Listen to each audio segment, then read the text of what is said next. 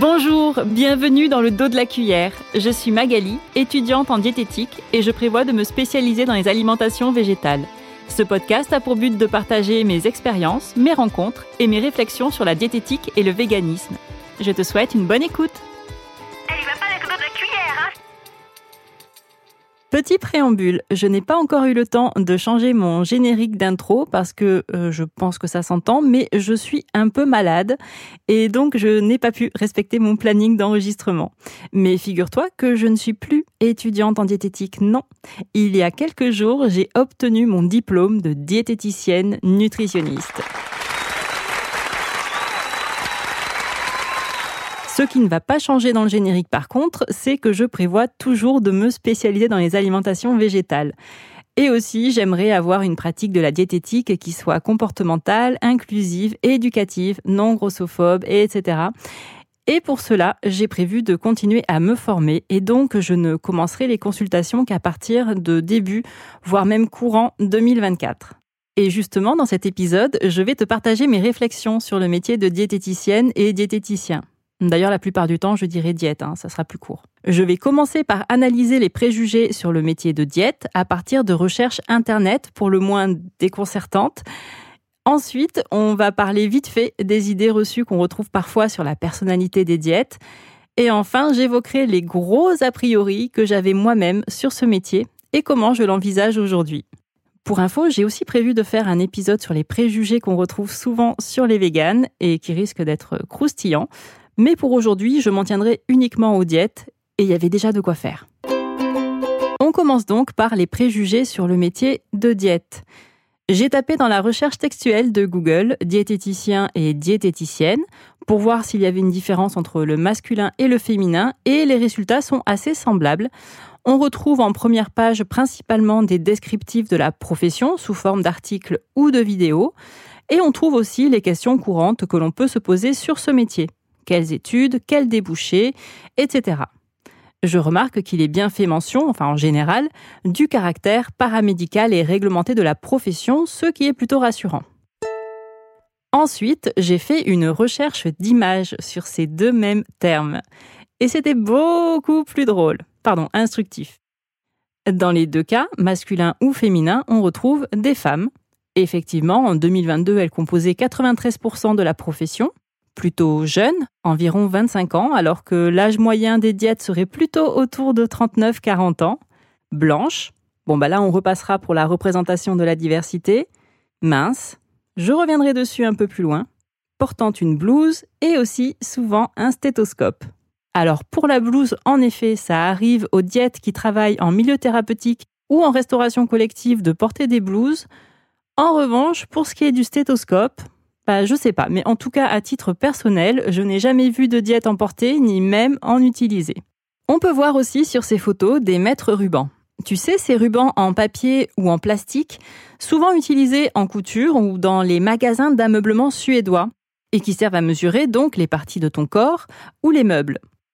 Alors là, par contre, j'ai bien vu des diètes utiliser des mètres rubans, mais c'était très rare et dans des contextes médicaux très précis.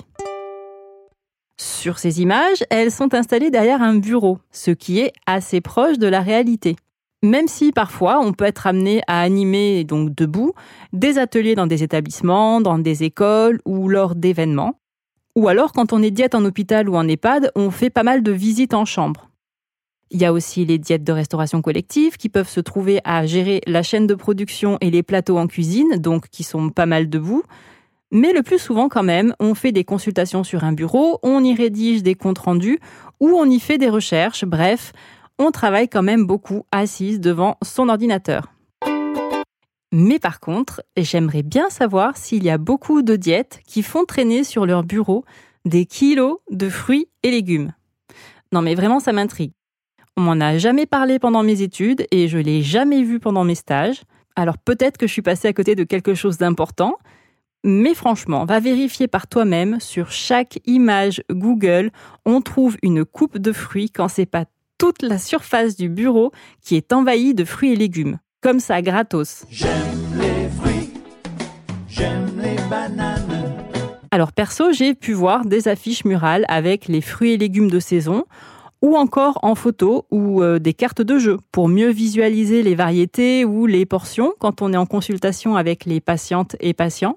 Mais quand même, j'ai plus souvent vu traîner des cafés, gâteaux ou du chocolat sur les bureaux des diètes.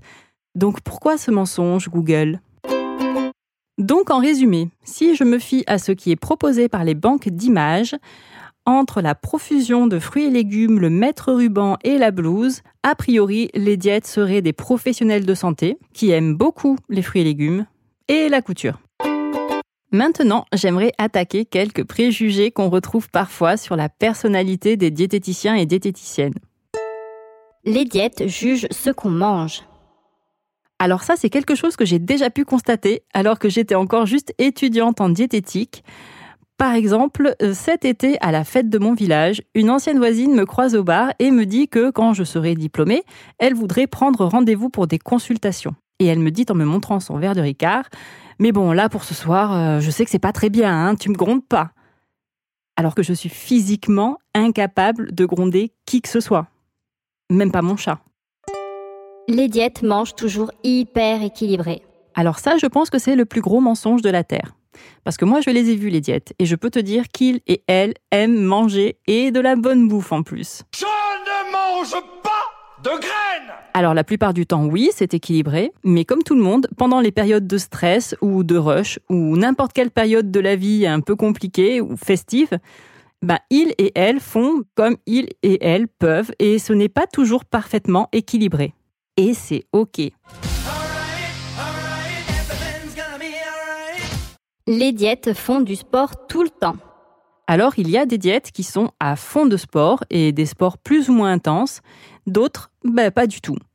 Le sport, c'est un hobby génial qui a plein de qualités, c'est vrai, mais il y a d'autres hobbies super, comme euh, bah, le macramé ou jouer du ukulélé.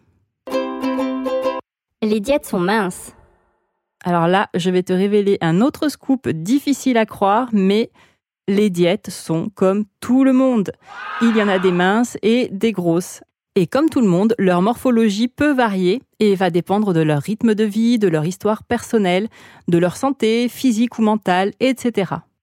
Mais pour moi, ce préjugé est peut-être plus important à relever que les autres parce que c'est vrai qu'aujourd'hui en France, un corps mince est synonyme de bonne santé et un corps non mince synonyme de mauvaise hygiène de vie, de manque de volonté, de mauvaise santé, bref, la liste est longue. Or, j'ai l'impression que du coup, il existe une pression sur le corps des diètes à être mince, notamment pour être crédible professionnellement.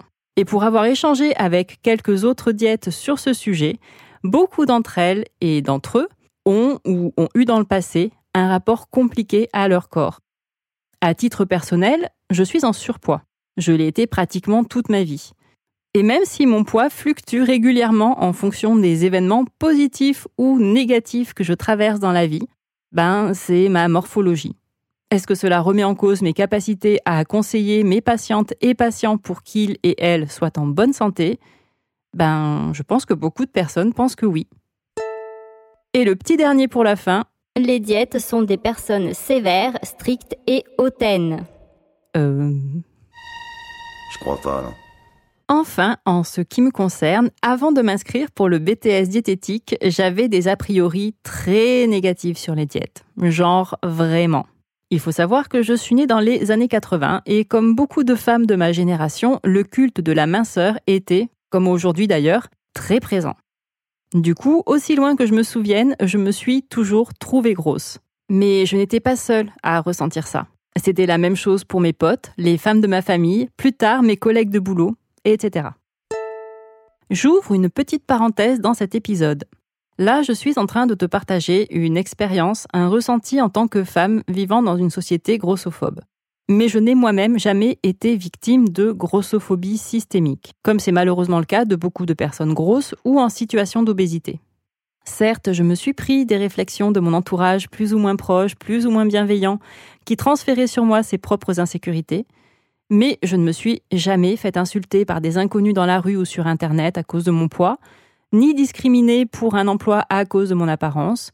Je n'ai jamais eu besoin de m'inquiéter de la taille des sièges de l'endroit où j'allais, ni eu besoin de payer plus cher un vêtement pour qu'il soit à ma taille. On ne m'a jamais recommandé de perdre du poids quand je consultais pour une angine ou un mal de dos, etc.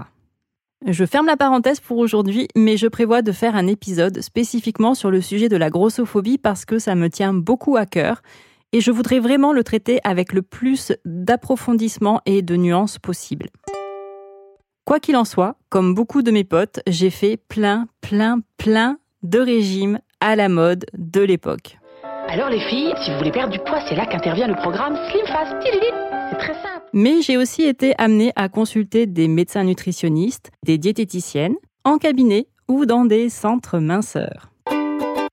Je me rappelle notamment une fois, c'était il y a quelques années, une personne que j'aime très fort commençait à faire de l'hypertension et son médecin lui avait indiqué qu'elle était en, je cite, obésité morbide. Et ça lui avait légitimement fait très peur. Elle avait donc décidé, pour ne pas mourir donc, de faire un énième régime. Elle a consulté un diététicien que son médecin lui avait recommandé et celui-ci lui a prescrit un régime hypocalorique drastique avec la promesse que ça lui permettrait de perdre son surpoids et de retrouver une bonne santé. Le succès ou l'échec du régime dépendrait juste de sa capacité à respecter les consignes. Jouer la prison ou la question, qu'est-ce que tu choisis? La question. Très bien, quelle est la capitale? Marius Trésor. Et effectivement, à force d'une volonté incroyable, elle a perdu énormément de poids. Et pourtant, il la pourrissait quand son poids stagnait ou ne descendait pas suffisamment vite entre chaque rendez-vous. Au point qu'elle essayait de ne pas boire ni manger avant ses rendez-vous, juste pour être la plus légère possible quand il la pesait. Alors je sais plus en quoi consistait le régime exactement, probablement quelque chose de très classique de l'époque à base de légumes verts, viande blanche et fromage blanc 0%. Mais en tout cas, je la revois manger le soir pour seul plat une tranche de blanc de dinde dégraissé et un énorme saladier de laitue, assaisonné avec une vinaigrette, tiens-toi bien, à base d'huile de paraffine. C'est une blague ou quoi? Bref, elle a perdu beaucoup de poids et en a repris encore plus. Résultat, sa santé physique ne s'est pas améliorée et sa santé mentale, n'en parlons pas. Perdre autant de poids pour finalement revenir, voire dépasser son poids initial, je te laisse imaginer le sentiment d'échec, de dévalorisation et la mauvaise estime de soi qui va avec. Et je ne te parle même pas des troubles des conduites alimentaires qu'une telle expérience peut entraîner. Alors je te parle de cette histoire, mais ça m'est arrivé à moi aussi, et ça arrive à plein plein de mes potes, encore aujourd'hui. Si c'est pas du camp, c'est la chrononutrition ou le régime cétogène ou un autre. Et donc pour moi, les diètes, c'était ça. Des personnes qui te donnent des règles alimentaires à suivre, avec un petit twist original en fonction du régime pour pas te lasser et te faire croire que celui-là, il est pas comme les autres, c'est sûr, il va marcher. C'est un piège Personnellement, il m'a fallu du temps pour sortir de cette course à la minceur. D'ailleurs, est-ce que j'en suis vraiment sortie? Et c'est pour ça que je ne juge absolument pas les personnes qui souhaitent perdre du poids. Franchement, dans la société dans laquelle on vit, comment est-ce que ça pourrait en être autrement? Et donc, lorsque j'ai commencé à me renseigner sur les formations qu'il fallait suivre pour pouvoir juste accompagner et conseiller les gens sur l'alimentation végétale en France, et que j'ai vu que pour ne pas être hors la loi, il fallait avoir un BTS diététique, eh ben j'étais dégoûtée. Pas un BTS nutrition ou alimentation, non, BTS diététique. Mot qui était pour moi, comme beaucoup de personnes en fait, le synonyme de faire perdre du poids, coûte que coûte. Bref, c'était ma vision de la diététique il y a encore tout juste trois ans. Aujourd'hui, elle est plus nuancée. Certes, il y a toujours des diètes qui font leur business sur les régimes restrictifs et le dérèglement des sensations alimentaires de leurs patientes et patients, mais depuis que j'ai mis mon nez dans ce secteur, j'ai rencontré d'autres styles de diète, du genre que j'aurais aimé croiser il y a plusieurs années. Des personnes bienveillantes, à l'écoute, qui sont sensibilisés au TCA, à la grossophobie ou la charge mentale, qui sont spécialisés dans telle pathologie ou telle population, qui se forment régulièrement pour ne pas rester sur leurs acquis et qui aiment beaucoup leur métier, leurs patientes et patients, et aussi manger. C'est la fin de cet épisode. J'espère que tu auras pris autant de plaisir à l'écouter que moi à le produire. N'hésite pas à t'abonner pour être averti de chaque nouvelle sortie. Et si tu le souhaites, tu peux laisser un avis sur ta plateforme d'écoute préférée. Ça m'aidera beaucoup. Si tu as des questions ou que tu souhaites échanger, tu peux aussi me retrouver sur Instagram sur ma page Le dos de la cuillère podcast. Et bien sûr, si tu penses que ce podcast pourrait aussi intéresser ton entourage, ne te retiens surtout pas de le partager et d'en parler autour de toi. À bientôt!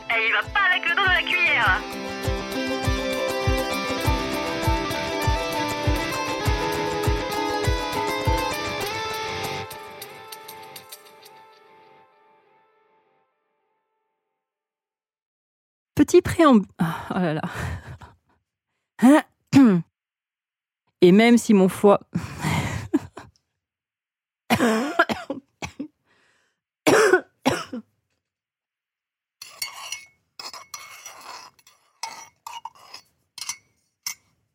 ASMR tisane. Allez. Suis